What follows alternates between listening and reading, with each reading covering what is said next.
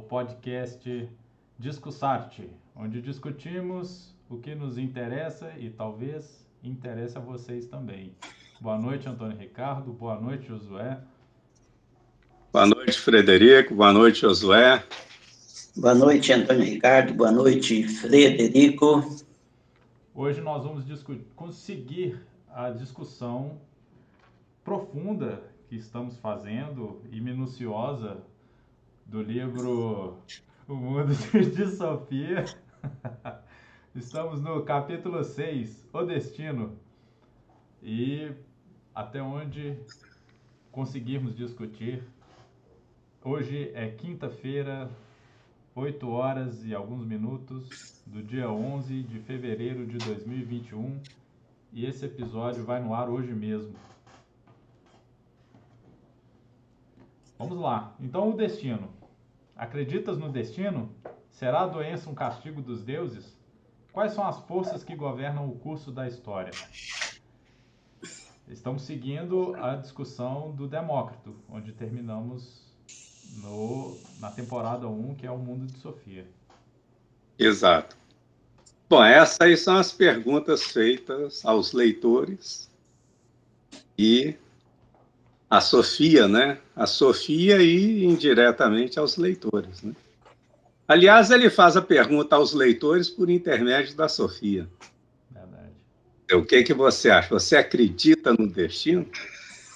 Essa é uma pergunta que hoje, passado alguns séculos aí da existência dos filósofos gregos que tra trataram disso, é respondida afirmativamente ainda hoje, né? É verdade. As pessoas ainda acreditam no destino e, e, buscam orientações do que pode acontecer na vida delas, né? É, exatamente. Nas cartas, o tarô, né? A cigana. A cigana leu o meu destino, né? É. Evan Lins. E doenças são castigo dos deuses? Ora, eu tenho ouvido muito falar aí que o coronavírus é um. Deus resolveu punir a humanidade com, a, com esse vírus aí. Né? Então, é, também hoje, Deus interfere, quer dizer, Deus interfere na vida das pessoas. Né? Pessoa fala, eu estou com Deus, não vai acontecer nada comigo, ou aquilo que aconteceu foi porque Deus fez isso, aquilo. Né? O avião caiu, salvou uma pessoa. Bom, salvou porque Deus quis que ela se salvasse. Então, as doenças são castigo dos deuses para muita gente ainda hoje, né? Eu concordo com essa afirmação, porque realmente as pessoas, quando ficam doentes, elas oram, né? oram, é, oram, rezam. Não só isso, faz macumba, faz o que for, né? O que é, o que é normal até, eu acho que diante de uma, de uma às vezes de uma doença assim é, mais grave, né? A possibilidade de, de a chance de sobrevivência sendo pequena, Aí você parte para tudo quanto há, né? Eu acho que as pessoas partem exatamente para qualquer tipo de coisa, né? O Eugênio Rusk lá, aquele aquele capixaba, né, que vivia com os índios durante muito tempo, né? Os índios gostavam dele demais. Fez uma pagelança para para tentar que ele recuperasse, né? E eu acho que ele aceitou aquela pagelança, mas em respeito ao, aos índios, né? ele devia saber que o caso dele era muito difícil. Mas, de qualquer forma, é veja que é ainda uma maneira das pessoas é, manifestarem né, a presença de, de de Deus na vida delas, né? Mandando doença, mandando alegria, mandando salvação, mandando o que for, mas está interferindo. Eu não anotei como é que a Sofia respondeu. Eu não sei como que ela respondeu. Porque em todas as perguntas ela faz a, a resposta. Nessa que eu não sei como é que ela respondeu, até mesmo porque a última delas, que forças governam o curso da história, ela é eminentemente técnica, né? Uhum. Verdade. Essa Eu- a Hã? resposta da Sofia eu também não anotei nesse ponto de vista. Eu fiquei em relação a, a- ao questionamento da, do- dos deuses, né? É, ele, ele comenta aqui que na história da medicina, né, Heródoto e Tucídides, é, os deuses podiam tomar, tornar os homens saudáveis se lhes fosse oferecidos sacrifícios devidos. Então, com base nessa crença, as pessoas é, faziam sacrifícios e alguns fazem até hoje, né? É, a influenza é, seria uma pessoa que estava sob influência dos astros nefastos, né? Exato. Uhum. É, o, o próprio nome vem disso, né? Está influenciada, né? É, o nome vem exatamente de uma, de uma concepção mística da doença, né? Para aquilo que não tinha explicação, a explicação passava quase pelos mitos, né? É, É. exato.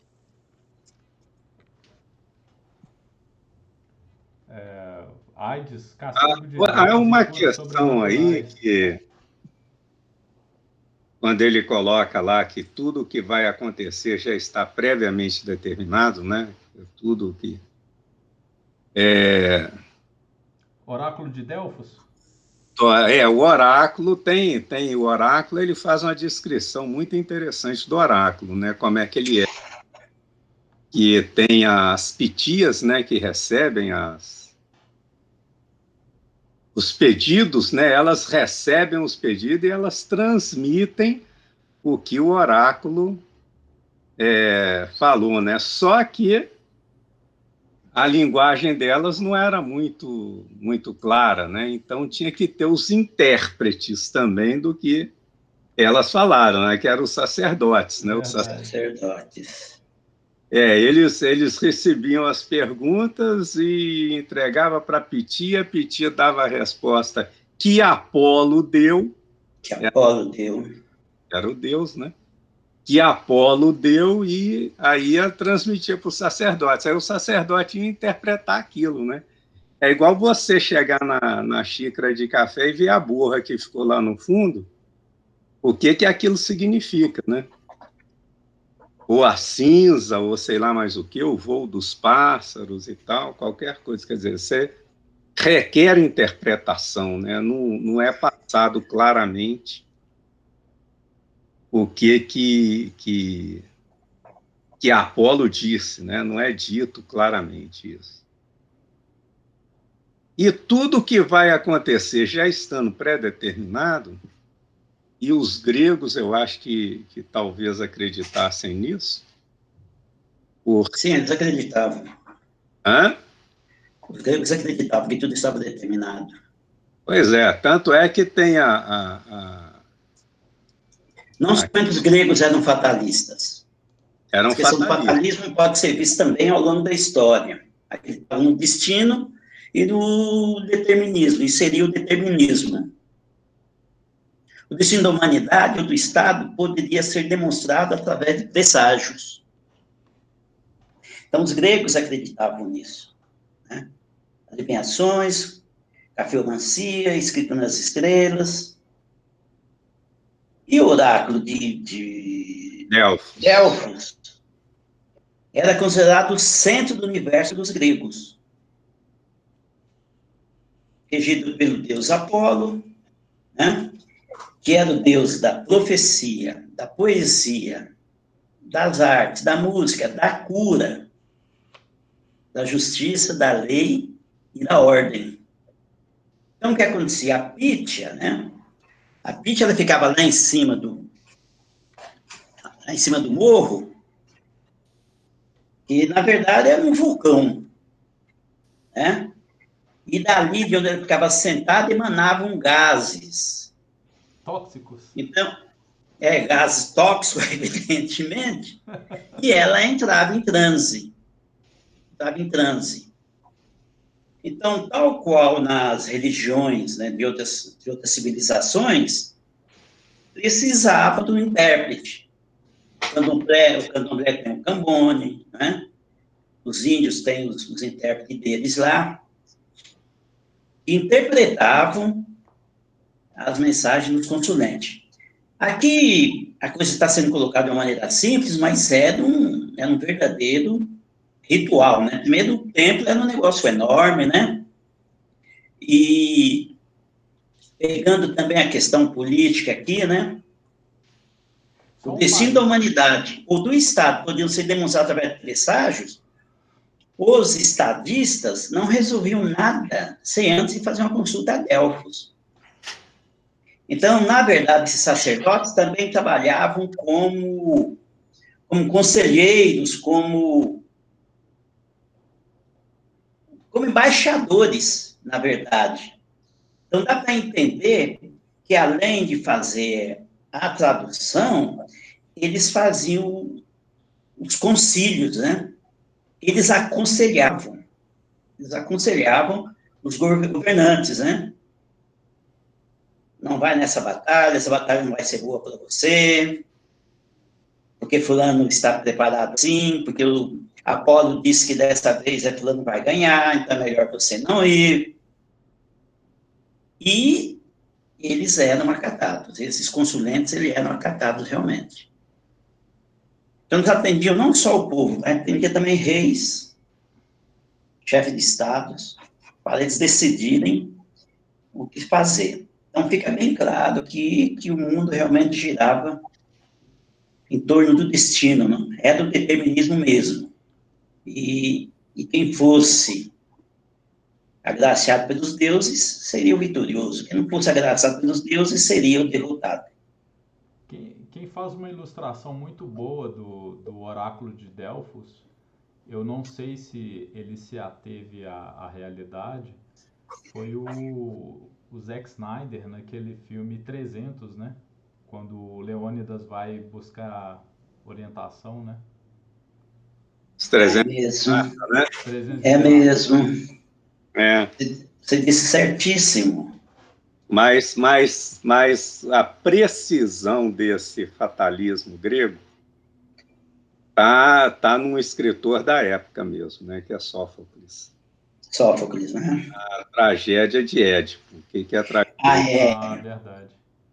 Édipo, quando nasce, e consultaram lá o, o oráculo, né?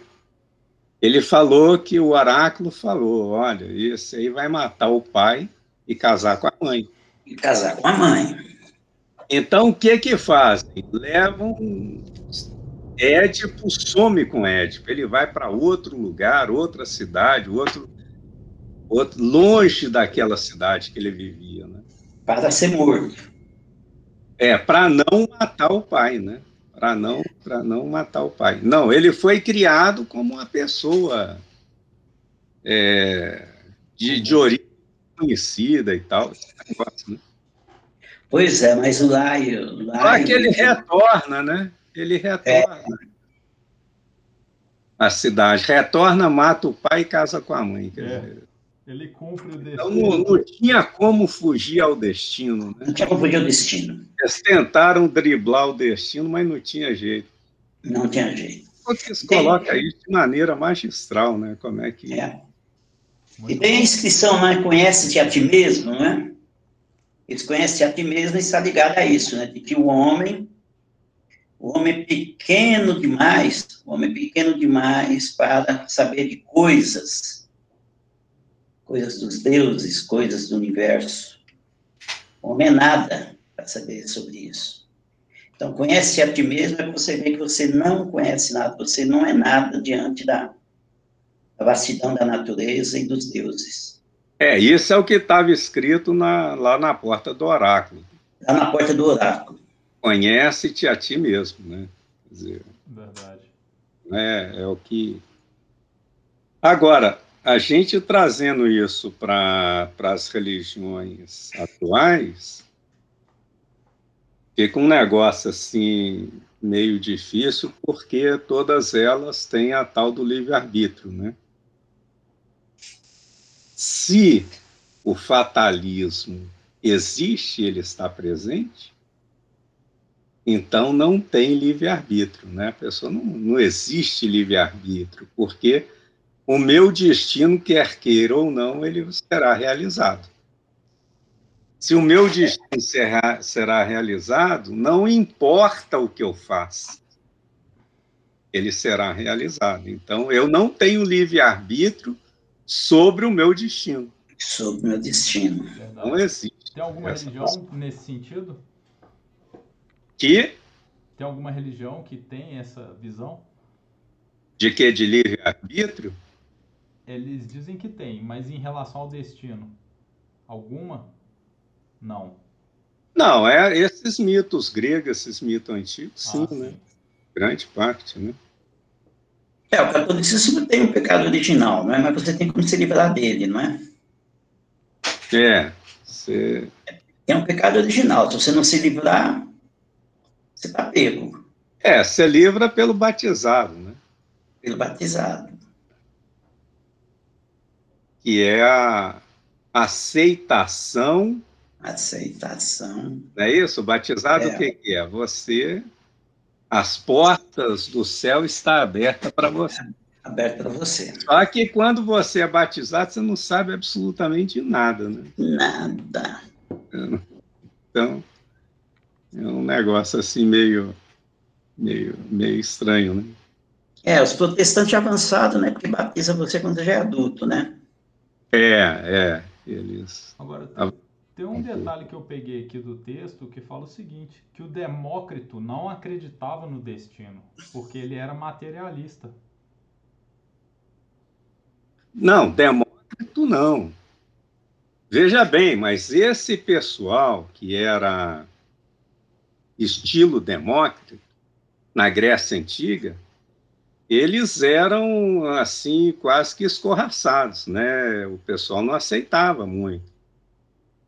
É, você tinha que ter uma crença, alguma coisa e tal. Aquele, todo aquele, toda aquela cultura grega de rituais, de oráculo de Delfos, toda essa coisa, isso aí era seguido à risca. Tanto é que quando Agamenon parte com a esquadra para invadir Troia, o que, que acontece? A esquadra tem que parar num lugar lá, é, chama Ifigênia em Aulis. Aulis. Então ele para em Aulis lá. Por quê? Porque não tinha vento. Não estava ventando mais. Não, ele não ia conseguir chegar em Troia. Porque não, não tinha vento.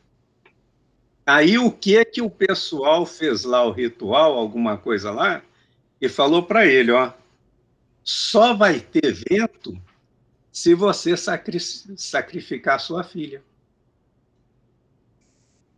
Aí ele chama a filha dele para ir para lá, Ifigênia. Tanto é que tem uma peça teatral chamada Ifigênia em Aulis, né? Aulis, Aulis, eu não me lembro bem o nome. E o que que eles fazem com a Efigênia? Eles jogam a Efigênia numa grande fogueira, né? Que ela era, era seria e a hora que ela cai lá, a ventania começa a soprar, né? Então, ó, realmente, e, né? Coitada da filha. Fizeram, fizeram uma fogueira tão grande, tão grande que mudou a condição atmosférica. É. Era quase um balão, né? De ar quente. É, é, é criou um, uma alteração na atmosfera, os ventos vieram para ocupar o espaço que o fogo, que o fogo abriu, né? Na atmosfera. Uhum. Agora, então, é, então agora, agora Demócrito não, Demócrito é diferente, porque Demócrito ele parte do seguinte: só existem duas coisas. Duas coisas. É vácuo e matéria. Não tem Vácuo e matéria. disso. Entendi. Nada. Não tem, não tem alma imortal. É, não- nada é. Então, é, quer dizer, a constituição de tudo é isso. É o vácuo e a matéria. Ele chamou de indivisível, né? O negócio indivisível. É. É, ele, ele fala o seguinte. o é, né, o que o é ao imutável. O- o- o- os gregos acreditavam no destino, mas era somente na política e na doença. No resto, não, né? Não, Não, em no tudo, resto nesses três porque você falou do Édipo também, né? Mas eu... De... Nesses três aspectos. é, Qualquer. Olha só. Olha as perguntas. Você acredita em destino? Eles acreditavam. A doença é um castigo dos deuses? Sim, eles Sim. acreditavam. Sim, Que forças governam o curso da história? Os deuses. Tanto que o, tanto que o, o Apolo, ó, Deus da profecia, da poesia, da arte, da música, da cura, da justiça, da lei e da ordem. Lei e ordem, poder de Estado. Justiça, lei e ordem, isso é poder de Estado. Né? As profecias. Não, essa concepção da intervenção divina na vida dos homens, diariamente, diuturnamente, ela ela ela está aí, né? Não, não foi afastado, né? não. Desde o Egito lá, mesmo o pessoal do, do, do- que segue aí a religião cristã e tal, desde lá do Egito, né? Quer dizer, Deus não mandou as pragas lá para o Egito, lá Verdade, né? Então, houve uma intervenção divina ali, né? tem razão. Tinha essa, essa... Bom, O fatalismo prevalecia, né? Vamos dizer assim. fatalismo. Fatalismo. Então, a pessoa... "Ah, eu não vou usar máscara, não, porque Deus protege. Deus... Então, tem esse Se Deus está comigo, não tem ninguém contra nós. É, se Deus é por nós, né? É isso aí. É, Aí surgem duas correntes, aí interessante, surgem duas correntes que começam a pesquisar a- as coisas em outra perspectiva, que é o Hipócrates, no campo da medicina, da medicina. Bem, o Hipócrates ele já não fala que a doença é um castigo. Verdade. Fala que o corpo é equilibrado, bem equilibrado, e que a doença é o que? É um desequilíbrio corporal, desequilíbrio. corporal. O que que você tem que fazer? Você tem que retornar ao equilíbrio para continuar são novamente. Ele está bem Então- certo, né? É, ele, fez- ele, ele começou a desvincular aquilo que ele estudava, que era a medicina, né, da, da intervenção divina, né? Ele começa a, a mudar essa Pois é. é nesse, nesse meio tempo, quem já estava atuando nesse sentido eram os pilotos da natureza. Porque eles estavam já procurando explicações para as causas naturais Exatamente. e também procurando saber como organizar as causas naturais do, do curso da história, como a história se organizava, como a história evoluía. Ah, e eles já estavam entendendo que era sobre causas naturais. Então, Exato. é nesse, então, a essas alturas, a sociedade grega já estava num processo de, de evolução. É nesse contexto que aparece o Hipócrates e que aparece o Sócrates, que a gente vai ver mais adiante. Então, esse pessoal que a gente chamou até agora de filósofos da natureza, na verdade, são os pré-socráticos. Que, é o- é o pessoal que faz a passagem, né? Que faz a passagem, vamos dizer assim, na crença da, da- na crença da mitologia para, para o mundo socrático. e que Hipócrates está inserido, né? Ele é o primeiro que, que promove a, que cria, né? A ciência da medicina, né? Ele diz corrupção e medição, cria o Código de Ética Médica.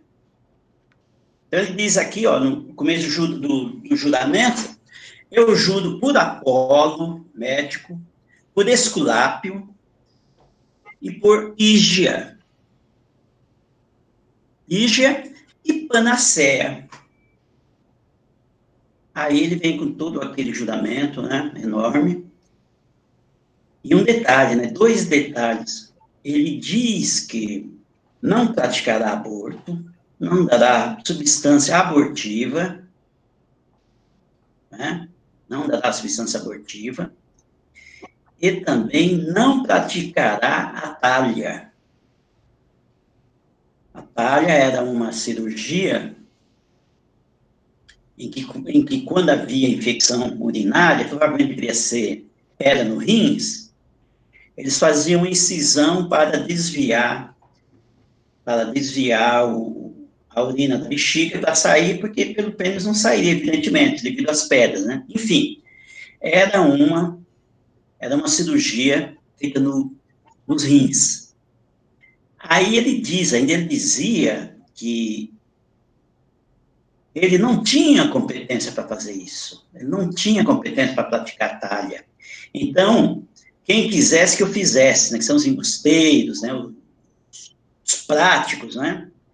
Não, esse pessoal que, que não tem moral, que não tem ética, eles que façam isso porque eu não tenho capacidade para fazer. Na época realmente não tinha. Então aqui eu vejo, logo de cara, aqui a, a necessidade das especializações. Deixa claro com isso que um médico só não domina toda a anatomia humana, que há necessidade de uma especialização envolvendo a ética, né? Eu não entendo eu não entendo de rins, eu não vou nunca fazer uma cirurgia no rins. É, eu acho que ele quis dizer isso aqui. E a medicina, até hoje, leva muito sério a questão da, da especialização, não é? Você não pode meter seu bisturi onde você não é especialista. Então, eu acho que isso vem muito aqui do, do juramento de Hipócrates. E a questão do aborto, né?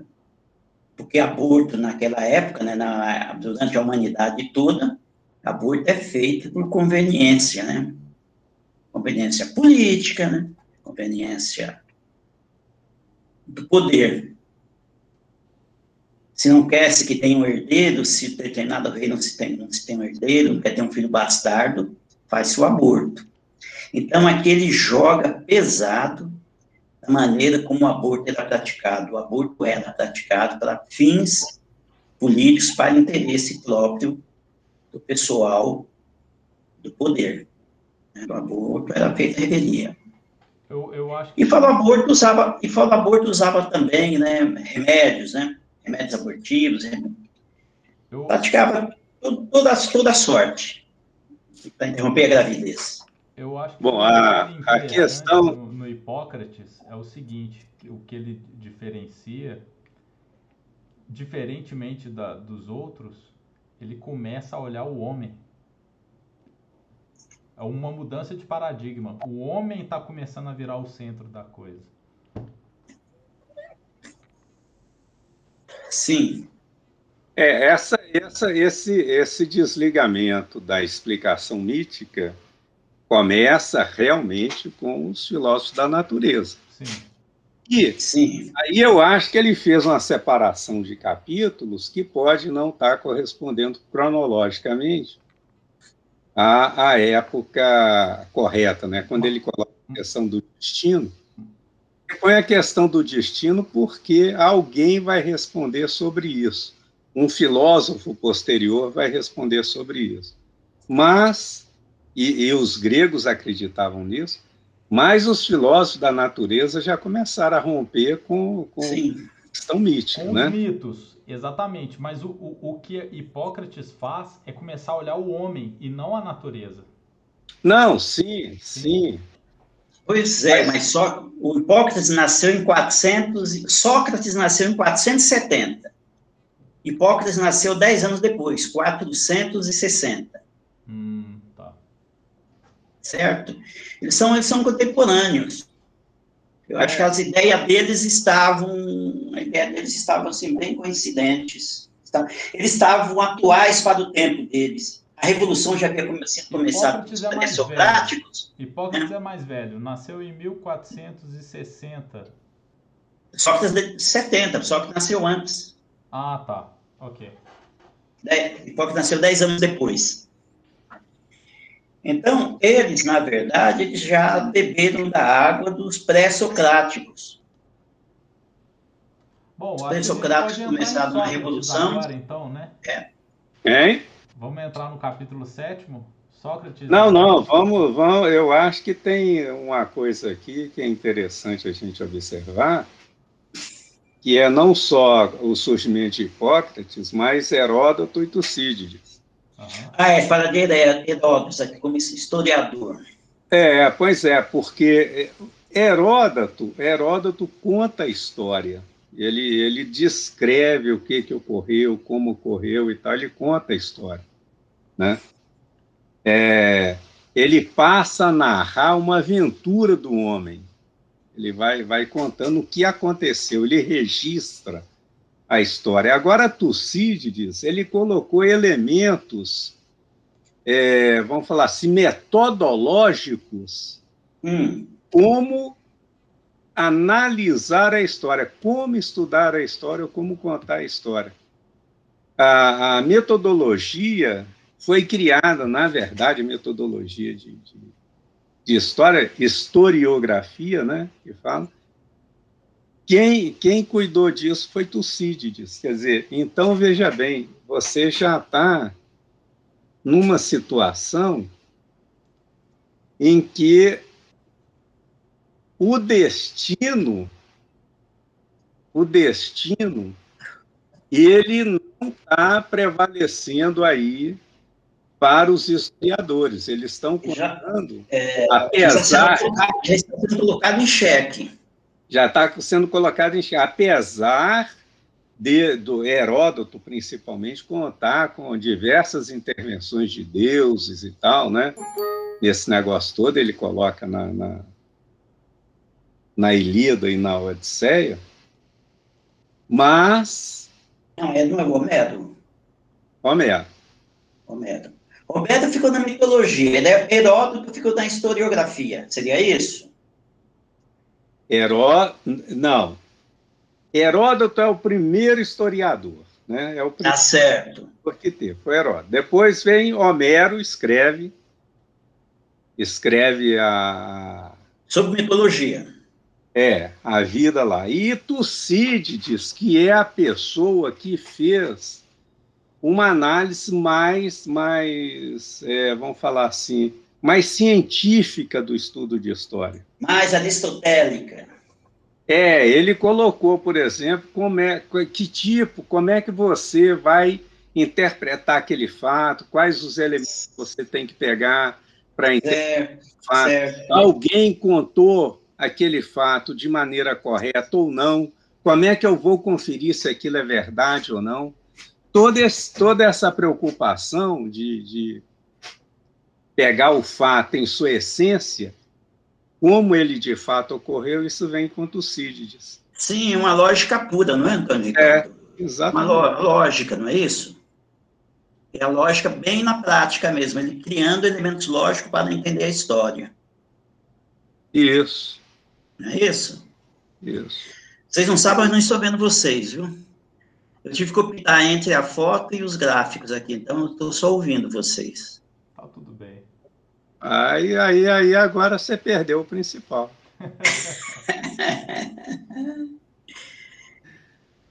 é... Então vamos lá, então, passar para Sócrates.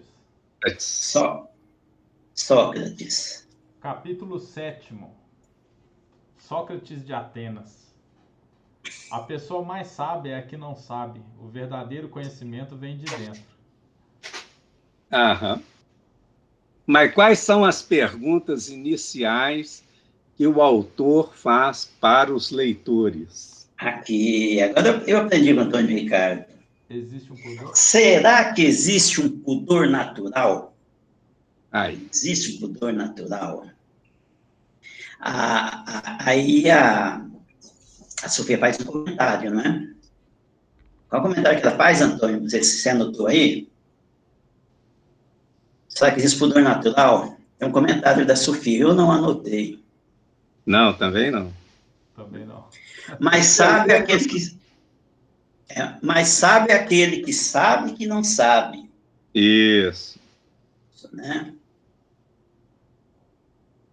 Quem sabe o que é certo acaba fazendo, acaba também fazendo a coisa certa. E a verdadeira sabedoria vem de dentro. Vem de dentro. Essas são as questões colocadas. São as questões. Aí o autor vai colocando isso gradativamente. Então, então vamos ver aqui. Essa aqui, ó. Será que existe um sentimento natural de pudor? Pois é. Essa questão, essa questão, ela, ela não é assim tão simples e tão fácil. Não é, não. Não é. Porque os sofistas. Exato. Falavam o seguinte: como eles andavam muito, os sofistas andavam demais, hum. até chegar em Atenas, eles passaram por diversos locais, e em cada cidade, eles eram observadores também, né? Em cada cidade que eles passavam, eles viam que tinha um, uma concepção de moral. De moral. Então, As normas né, de cada vilarejo, de cada comunidade. É, é pois é, eram diferentes, de uma para outra. Diferente. Diferentes. Então, você, por exemplo, tem um caso muito, muito que eu li e achei assim sensacional, foi escrito pelo Raimundo Fauro, o pessoal fala faura, eu não sei como é que é faura ou fauro. Mas, mas, mas é italiano? É, italiano. Eu falo faura, mas tudo bem. É, ele conta o seguinte, que veio um, um padre ao Brasil para catequizar os índios. E esse padre, quando ele Aí ele se instala numa, numa aldeia, uhum. de uns índios lá, que eu não sei quais índios eram. Né? Não sei quais eram os índios. Ele se instalou nessa aldeia. E começou a catequizar os índios, falar para eles que andar nu como eles andavam era incorreto. Uhum. Eles tinham que ter mais pudor, tinham que se vestir cobrir as vergonhas, esse negócio todo. Mas os índios aceitavam aquilo e não aceitavam, ficava um negócio assim meio, meio esquisito. Mal resolvido. É. Só que ele notou o seguinte: aquele pessoal que ele estava tentando converter, ou vamos chamar assim um negócio mais agressivo um pouquinho, civilizar, né, trazer para a civilização ocidental, esse pessoal não mentia. Esse pessoal dividia as coisas entre eles. Esse pessoal tinha uma ambição pequena entre a, a própria tribo. O negócio era o bem de todos e não o bem individual. Uhum.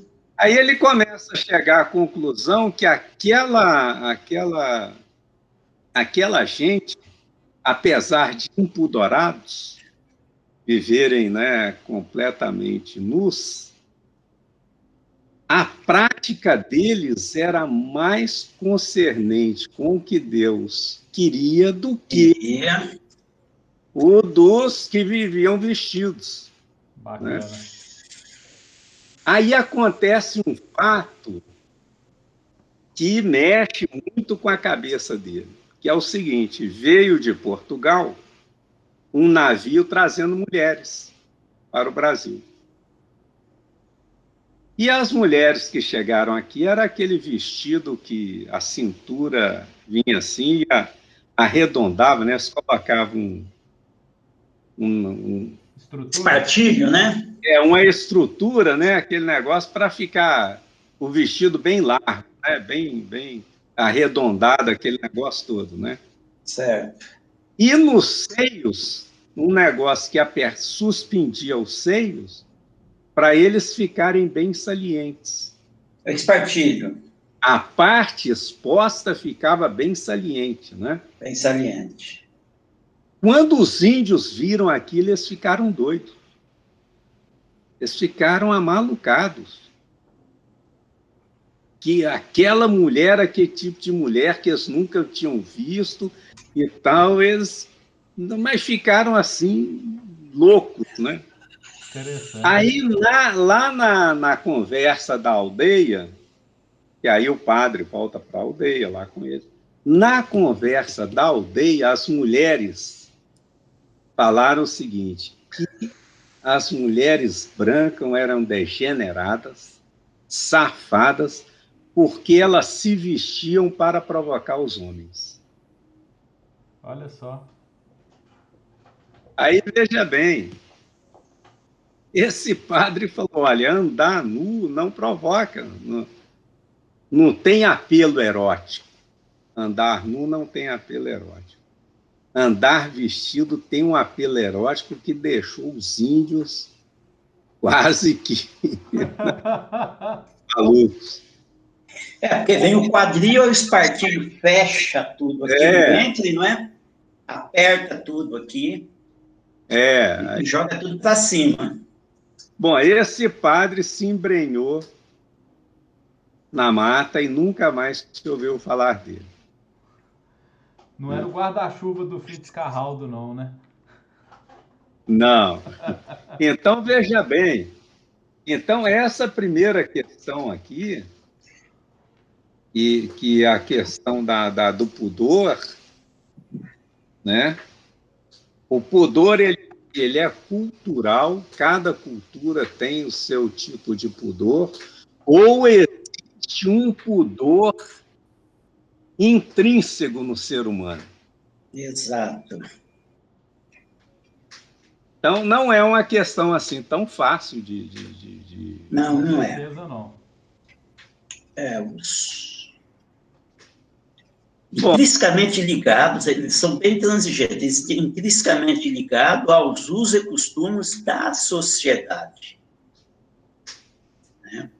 Aqui ele submete, submete a vontade do homem, né, aos, aos ditames social.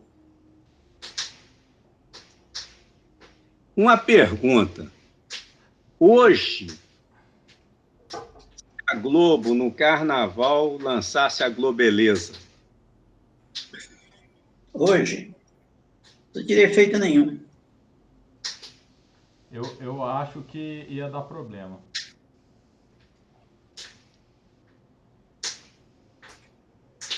O, o povo está muito conservador atualmente. É, eu, é, o, o pessoal tá, tá um rei em Nova York, eles estão censurando. Né? Sei lá, um rei, um príncipe em Nova York. Um príncipe em Nova, York. Um Vai príncipe ter a continuação no, na Amazon, viu? Vai ter um príncipe em Nova hein? York 2. Vai ter a continuação na Amazon.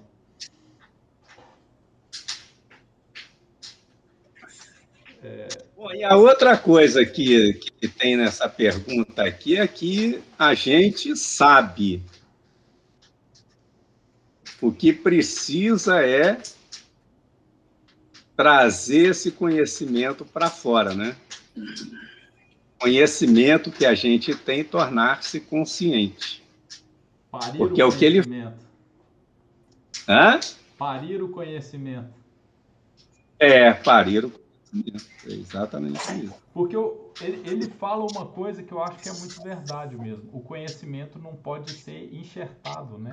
Tem que sair de dentro da pessoa, né? É como se fosse é como se fosse a própria filosofia que a gente tem discutido, né? Aquela coisa que a gente falou que não é para qualquer um, é quem se interessa, perde tempo estudando. É a mesma coisa que estudar também, né? Ninguém consegue estudar para você, né? E você fica sábio, né? Eu gostaria, é. de, eu gostaria de voltar um pouquinho nos. Voltar nos no, sofistas. Partindo daqui. Hum, Sócrates foi o primeiro filósofo nascido em Atenas. Nasceu lá e, e daí para frente os filósofos todos emigraram para Atenas. Né? O pessoal, os professores, os, os filósofos, saíram de suas aldeias, dos seus estados, né, em direção a, Atenas. A partir daí, a cultura grega floresceu em Atenas. Então, Atenas passou o centro, passou a ser o centro da cultura grega. E o homem, como, como disse o Frederico aí um pouco atrás, quando passou o centro, passou o centro da, da indagação, né, do, do, do projeto filosófico, e também o lugar que ele ocupava na sociedade. A partir desse momento, passou-se a estudar o homem e a função dele na sociedade, o espaço dele na sociedade. Então, começou a desenvolver a democracia, né? Gradativamente, através de assembleias populares e tribunais.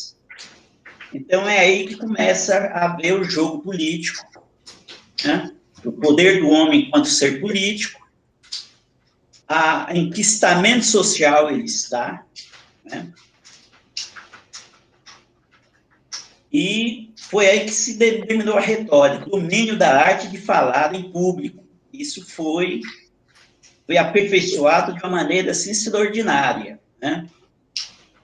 Então, aquelas assembleias, né, aqueles tribunais, a retórica tinha o, tinha o seu primeiro lugar ali. Com isso, a mediação de professores e filósofos itinerantes das colônias para antenas. E nesse rol de imigrantes chegaram os sofistas, é tido como pessoa culta, ou então pessoa que era estudioso em determinado assunto, em determinado ramo do conhecimento da época. Como os filósofos da natureza, os sofistas também criticavam a mitologia tradicional. E eles alegavam que ninguém poderia revelar por completo os mistérios da natureza do universo por mais que se conhecesse, por mais que se estudasse, ninguém poderia revelar por completo os mistérios da natureza e do universo, que foi classificado como ceticismo. Aí o Protágoras diz, né, para enfocar mesmo o homem, o homem é a medida de todas as coisas. Tudo se mede a partir do homem. O homem é o centro do universo. Eu acho que daí que a, as medidas imperiais. Sim. Tanto que o Pitágoras chega e diz, aí ele acaba de completar o seu raciocínio dizendo, perguntado para ele o que ele acha dos deuses gregos, ele diz, é um tema complexo demais, tal a brevidade da vida humana aqui tem um conceito diagnóstico. Não acredita, não acredita nos deuses. Não, não é que não acredita. O agnóstico não é que não acredita. Ele não, não consegue provar. Consegue provar. É, o agnóstico é assim: se existir, existe, se não existir, não existe. Ele não. Ele não faz. É um demócrito. O agnóstico não é um demócrito. O agnóstico, ele, ele ele faz o estudo dele normal sem se preocupar com os deuses, mas ele não diz a não existência. Ele é, não... que é um tema complexo demais. É, isso é complexo. É. Você, não, você não consegue falar se existe ou se não existe. Você... É um tema complexo demais, tal a brevidade da vida humana, está correto. É, eu acho que tem um detalhe também. Eles, eles precisavam da, da retórica porque eles tinham desenvolvido a democracia lá em Atenas, né? E, e uma jovem democracia precisa do esclarecimento popular. E, e essa forma de, de, articular era através da retórica, né? Através da retórica. Então, aqui entra também a questão do pudor, que é o conceito dos sofistas. A resposta é que o pudor tem a ver com os usos e costumes de uma sociedade. De uma sociedade, a resposta é essa. É, agora, em é. relação. Qual, qual a sua observação? Sócrates, Sócrates rebate isso, né? Ele diz. Sócrates. Hein? Ele diz o quê? Que é do homem. Não, ele, ele diz que o que vai dizer se alguma coisa está certa ou errada então aí entra a questão de pudor e todas essas coisas, é a razão. É a razão. Ah, tá. É a razão, é a racionalidade. Então, por exemplo, alguma coisa, alguma sociedade pode ter um tipo de comportamento é, que, que seria normal para razoável, que não é razoável, mas que é, para que, pra, se você for usar a razão para aquilo ali, você não aprova.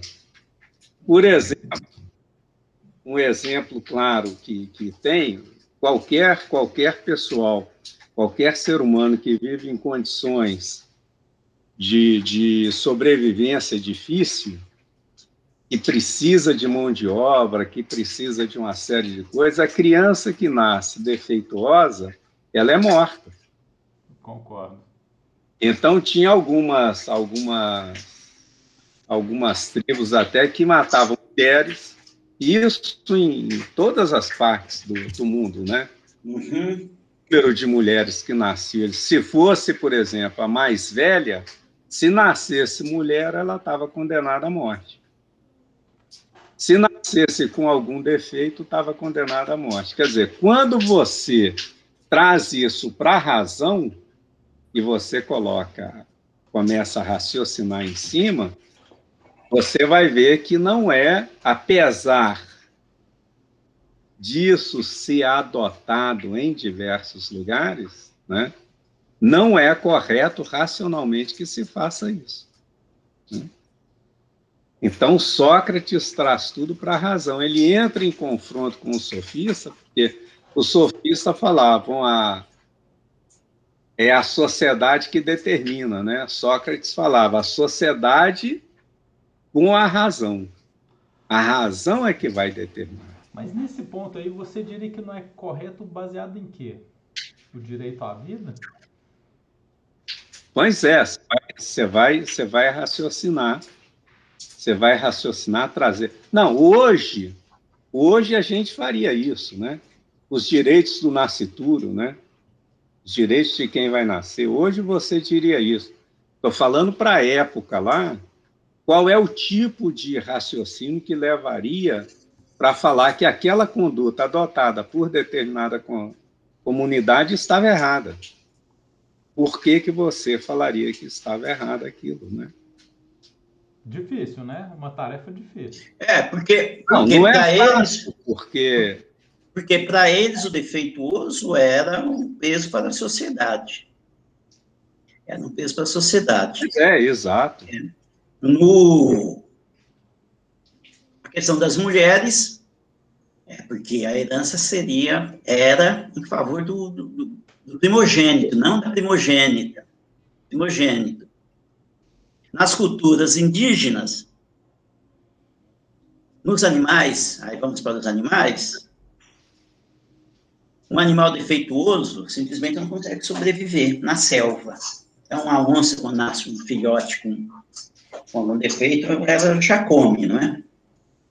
Ela já come porque ele não, ele não vai sobreviver na vida dele. Nas manadas, nas manadas, quando o animal tem um defeito, quando é atacado, um predador e não morre, ele é abandonado para trás.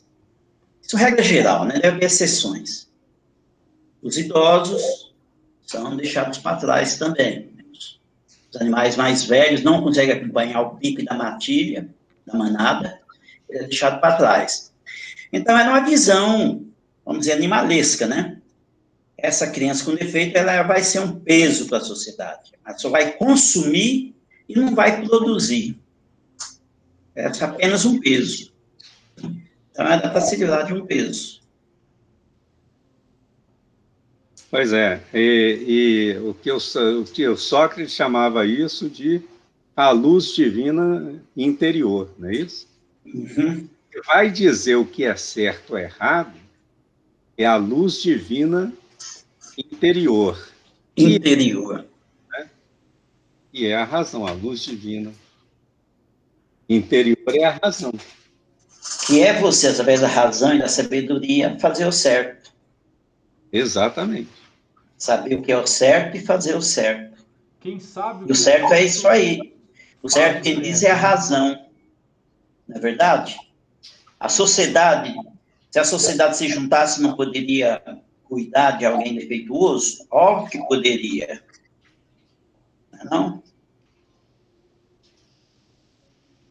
é? Então, aí na própria Grécia que começa a se estudar o, está, o Estado, não é isso? Frente a gente vai ver isso. É. Eu... Estruturar o Estado com os direitos sociais. É, os deveres e os direitos, né? De colocar o homem no centro, eles têm uma frase que eu acho bacana, é, que sintetiza bem essa visão. Não podemos encontrar resposta para todos os enigmas da natureza, como ficavam os filósofos da natureza. Mas sabemos que somos homens e devemos aprender como, como viver em comunidade justiça, bem e mal devem ser avaliados em função das necessidades do homem. Aí é aquilo que você falou, o agnóstico não pode afirmar com segurança a existência ou não de Deus. Ou não. É, e o que é interessante em Sócrates é a metodologia. Né? É a metodologia dele. Né? É, Sócrates não procurava impor seus ensinamentos às pessoas. Pois é. Ele... Parecido, estava aprendendo com seu interlocutor. Ele dialogava, ele criou diálogo. Ele se fazia de ignorante no assunto. Se fazia de ignorante no assunto. Uhum. Ia perguntando a pessoa sobre aquilo. Ia perguntando, perguntando, mostrando que é para a pessoa que ela sabia do assunto. Tanto é que estava explicando para ele. Depois ele começava com aquilo que a pessoa respondeu. Havia, havia respondido. Havia respondido, ele começava a fazer questionamento com, por exemplo, duas respostas contraditórias. Aham. Pode ser isso e ser aquilo. Aí ele provava para a pessoa que, apesar dela saber, ela não sabia. Então, era um negócio assim de perguntas e respostas para encaminhar a pessoa para determinado tipo de entendimento daquilo. Né? É o que ele fazia. Eles, eles chamam isso aí de ironia socrática, né? Uhum. Que é desconhecer o assunto. Eu aprendi como maiêutica socrática. Olha só. A socrática é esse negócio de você através do diálogo, um processo dialético por natureza. Certo. Construindo um conhecimento. Com a outra parte te ensinando e você ensinando a outra parte. Quer dizer, coisas é, interligadas. Né? O diálogo é um processo dialético. É, de você tirar o conhecimento que a pessoa já tem de dentro dela. De dentro dela. Então, não é aquele. É, o pessoal que, que estuda psicolo, é, pedagogia tem uma frase que eu acho interessante que se chama a concepção bancária do conhecimento. O que é, que é a concepção bancária do conhecimento? É você ir depositando conhecimento na cabeça da pessoa. Então, por isso que chama concepção bancária. Concepção bancária. É, você fala, a pessoa não sabe nada, então eu vou ensinar para ela. Né? Eu vou dar a ela conhecimento. Sócrates fazia o contrário.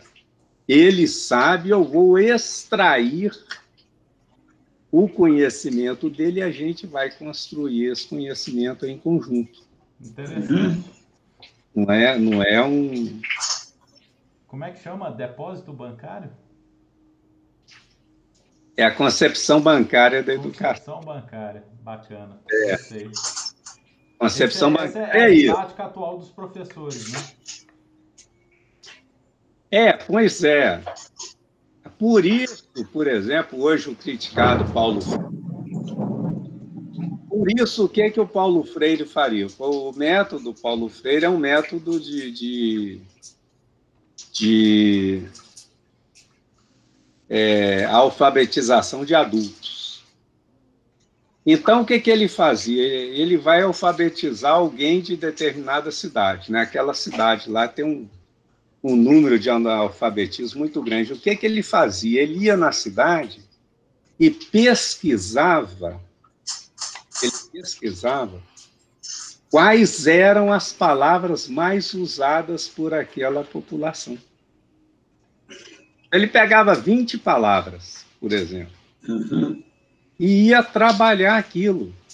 Aí ele ia fazendo a pessoa com aquilo que ela conhecia, ele ia trazendo mais coisas.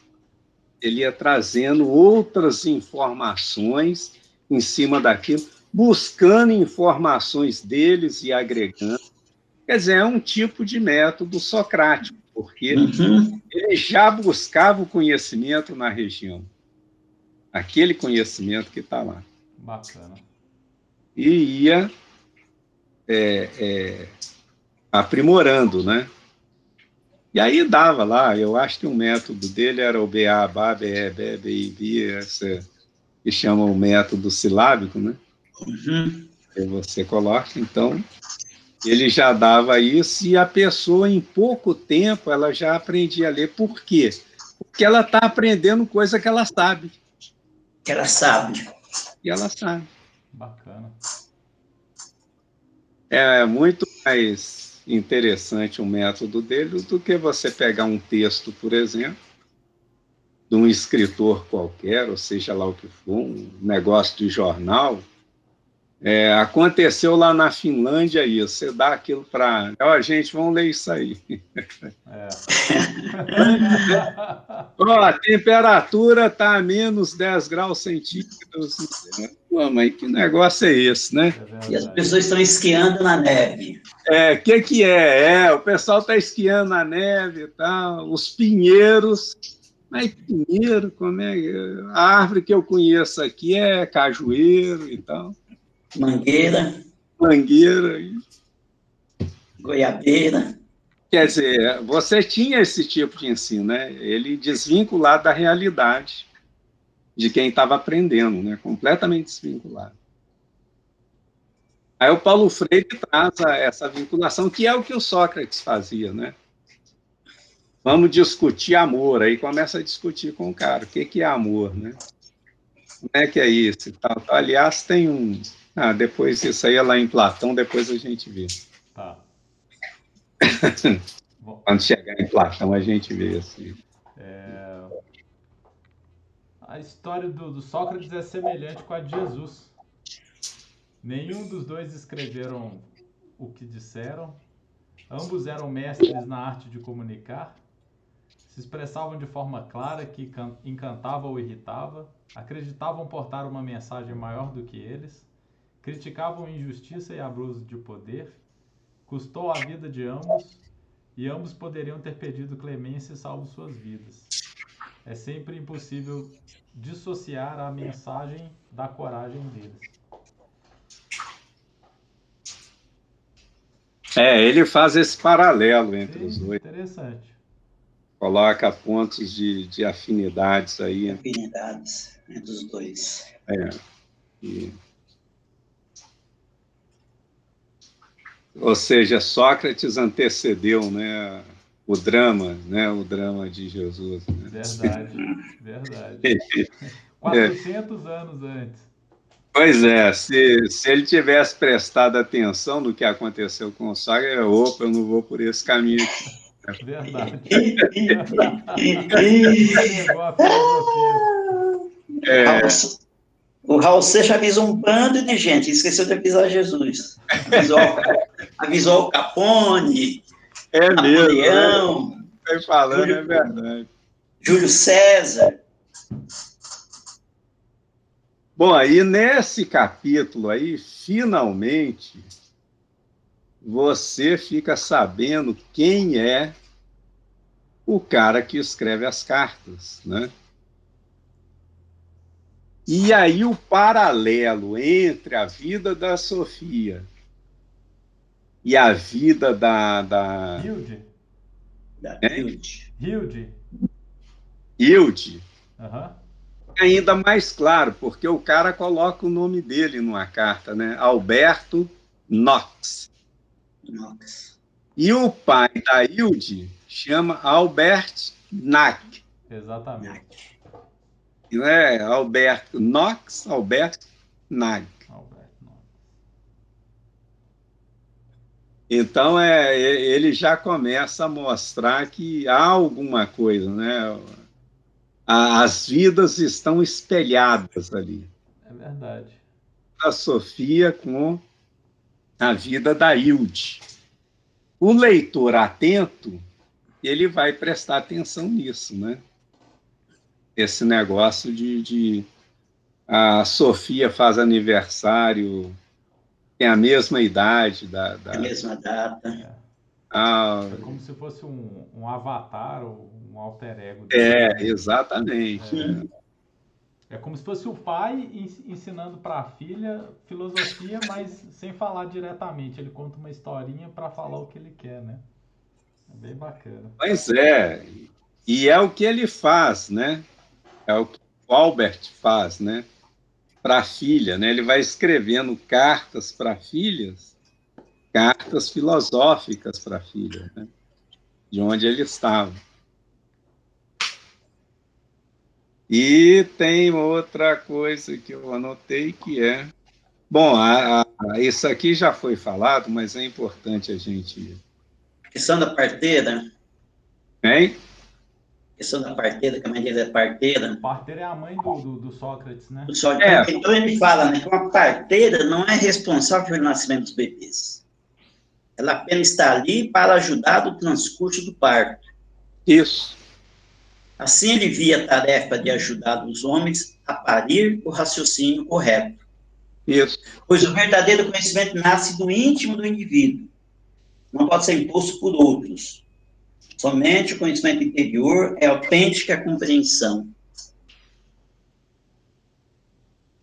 É, ele, ele faz o, a, metodologia dele, é a metodologia da mãe, né? É. Quando alguém toma juízo, esse alguém apenas externa algo que já traz dentro de si. E é verdade, não é? Toma juízo, menino. Você tem um juiz dentro de você. É, Né? Toma juízo. Pensa bem, eu te, pensa bem, ó. Aham, Pensa bem. Né? é verdade. Pensa bem, quer dizer, Não quebra o pau no ouvido. se você usar a razão, Uhum. você não fará isso. Vamos falar isso.